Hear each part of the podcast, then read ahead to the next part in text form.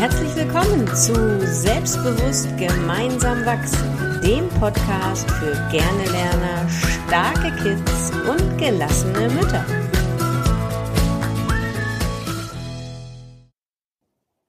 So, moin moin.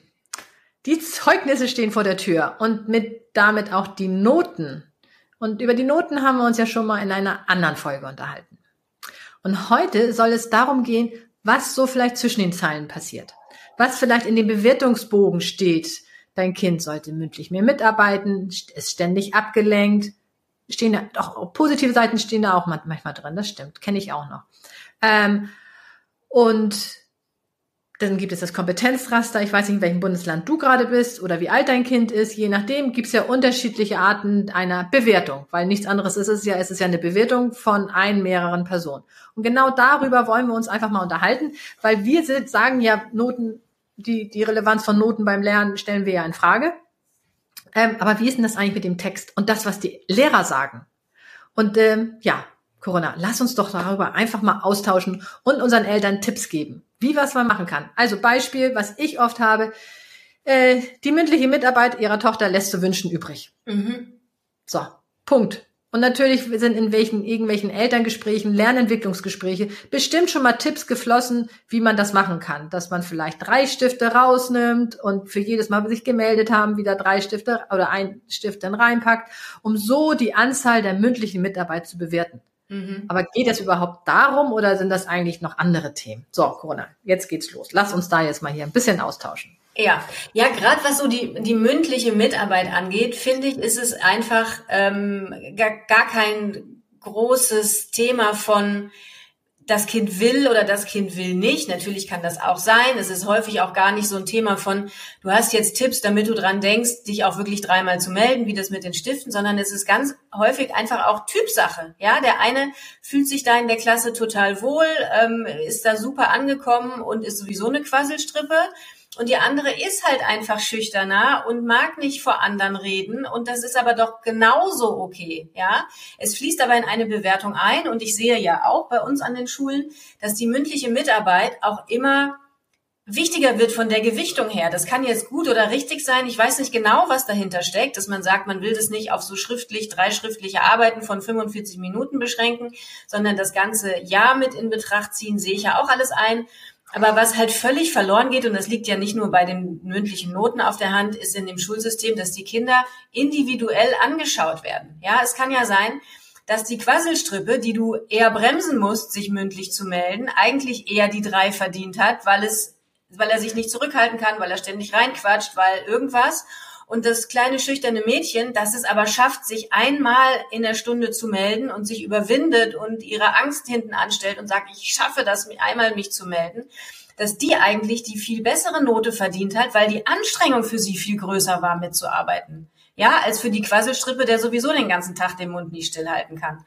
Und das ist halt das, was insgesamt ja im Schulsystem ähm, verloren geht, die Individualität. Und das ist aber das, was du ja dann, um jetzt als Eltern, aus Elternsicht darauf zurückzukommen, wenn du das siehst, was da geschrieben steht über dein Kind, einfach mal zu gucken und zu spüren, okay, das ist aber einfach mein Kind. Mein Kind ist halt einfach schüchterner und wird nie in der mündlichen Mitarbeit gut sein. Deswegen ist es für mich nicht relevant, was da steht. Ich konzentriere mich auf andere Dinge, wo ich sage, okay, da würde ich Potenzial sehen und da kann man mal gucken, was man machen kann. Aber einfach manche Dinge auch einfach so zu lassen, wie sie sind.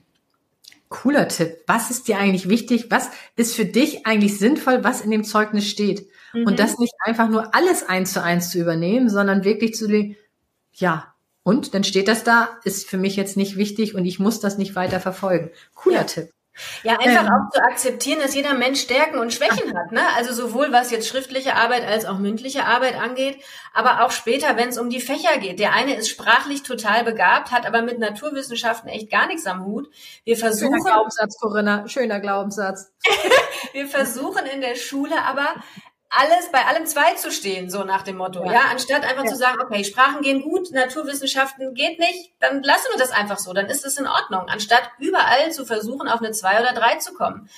Später dürfen wir ja auch nach unseren Stärken und Schwächen ja. leben und unseren Beruf suchen. Ne? Warum nicht früher damit anfangen? Ja. ja. absolut. Und was mir äh, interessanterweise gekommen ist, als du eben gesprochen hast, ähm, und auch was ich gesagt habe, von wegen dreimal melden, wenn ich ein Kind habe, was ähm, ähm, gern über sein Thema spricht, über das Lieblingsthema, was auch immer es ist, dann musst du ihm nicht drei Stifte geben, damit es dreimal sich meldet, sondern es wird automatisch dieses Bedürfnis haben, sich mitzuteilen. Das heißt, daran liegt es doch. Es liegt doch eigentlich gar nicht daran, äh, ich habe mich jetzt dreimal gemeldet auf Krampf, das ist ja auch mega anstrengend, sondern das Kind so weit zu unterstützen, dass es gar nicht mehr an sich halten kann, als sich mitzuteilen. Ähm, ein Kind, was zum Beispiel einfach schüchtern ist, weil es Angst hat, Fehler zu machen, kannst du doch dreimal Stifte hinlegen, weil es Angst hat, Fehler zu machen, ähm, ist das ein riesiger Aufwand, ein riesiger Energieaufwand. Darum mhm.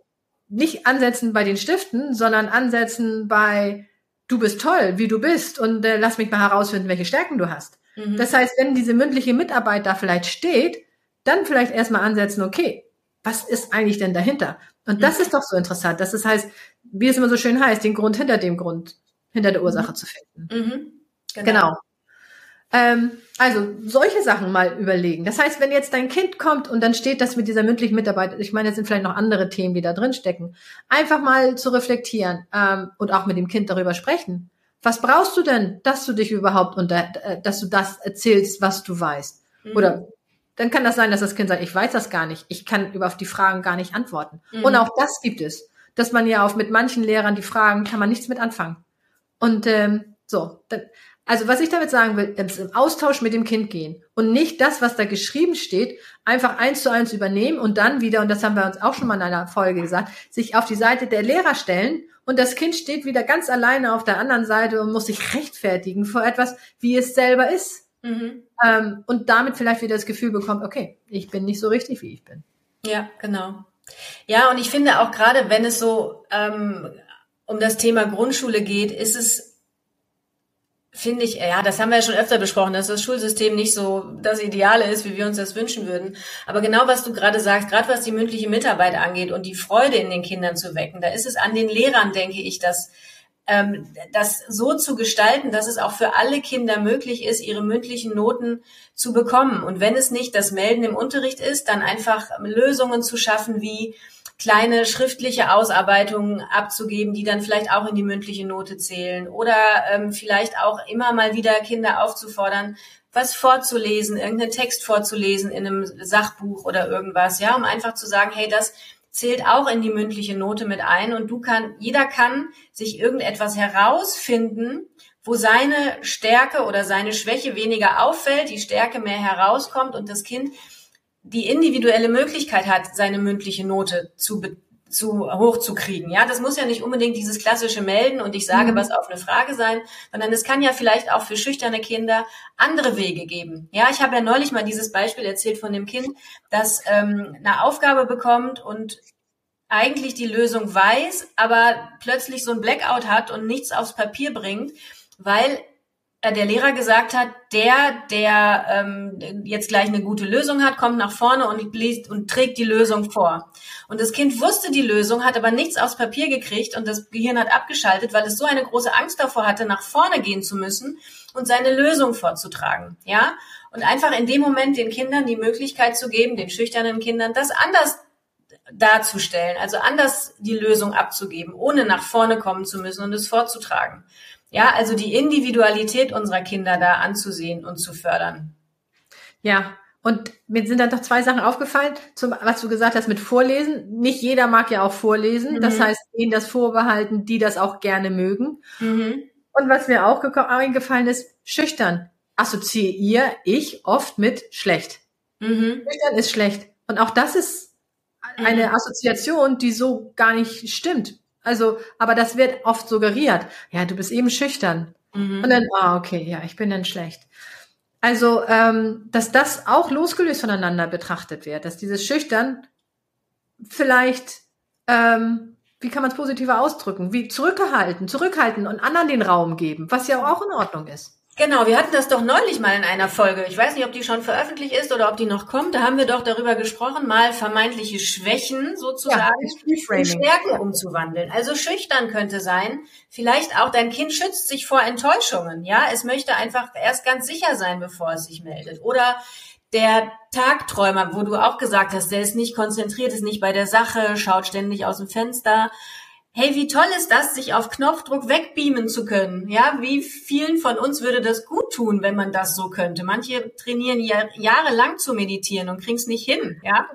Oder der K.O., der ständig reinquasselt, ist einfach kreativ und voller neuer Ideen. Also das kann dir als Mama oder Papa auch helfen, so ein Zeugnis deines Kindes aus einer anderen Sicht zu sehen. Ja, ist dieses Schüchtern denn überhaupt negativ oder ist es nicht eine ganz, ganz große Stärke?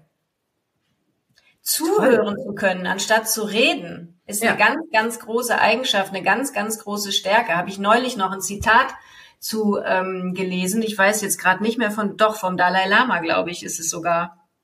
Wenn du sprichst, erzählst du nur das, was du schon weißt. Wenn du zuhörst, hast du die Chance, etwas Neues zu lernen. Ja. Ja, wunderschön, oder? Zählt mhm. nur in der Schule nicht. Aber egal. Dafür können wir, egal, dafür können wir als Eltern ähm, den, den, den Fokus draufsetzen. Mhm, und das genau. ist das, was wir versuchen zu erzählen, wenn solche, solche Texte kommen in dem Zeugnis, da vielleicht noch differenziert drauf eingehen. Erstmal zu überlegen, ähm, was ist dir überhaupt wichtig an der Beziehung von deinem Kind? Was ist dir überhaupt wichtig? Was möchtest du eigentlich? Mhm. Dann zu überlegen, kannst du das in einen anderen Blickwinkel sehen? Kann das vielleicht anders gemeint sein oder nicht kann das anders gemeint sein, aber kannst du einen anderen Fokus sehen, was mhm. denn darum wieder eine, eine Stärke wert?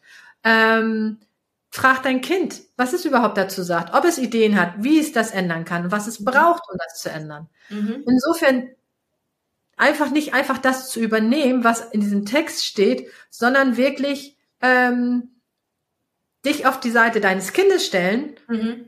und äh, es unterstützen, es entweder anders zu machen oder eben es aus einem anderen Blickwinkel zu sehen. Genau. Und das, was wir ja auch schon ganz oft gesagt haben in unseren Podcast-Folgen, ist das Vertrauen darauf, dass dein Kind seinen Weg gehen wird. Egal welche Noten, egal welcher Abschluss, egal wie es überhaupt die Schulzeit abschließt und ob es es überhaupt abschließt. Es wird seinen Weg gehen. Es ist vielleicht nicht der, den du dir vorgestellt hast. Es muss auch nicht der sein, den du dir vorstellst, sondern es wird seinen eigenen Weg gehen.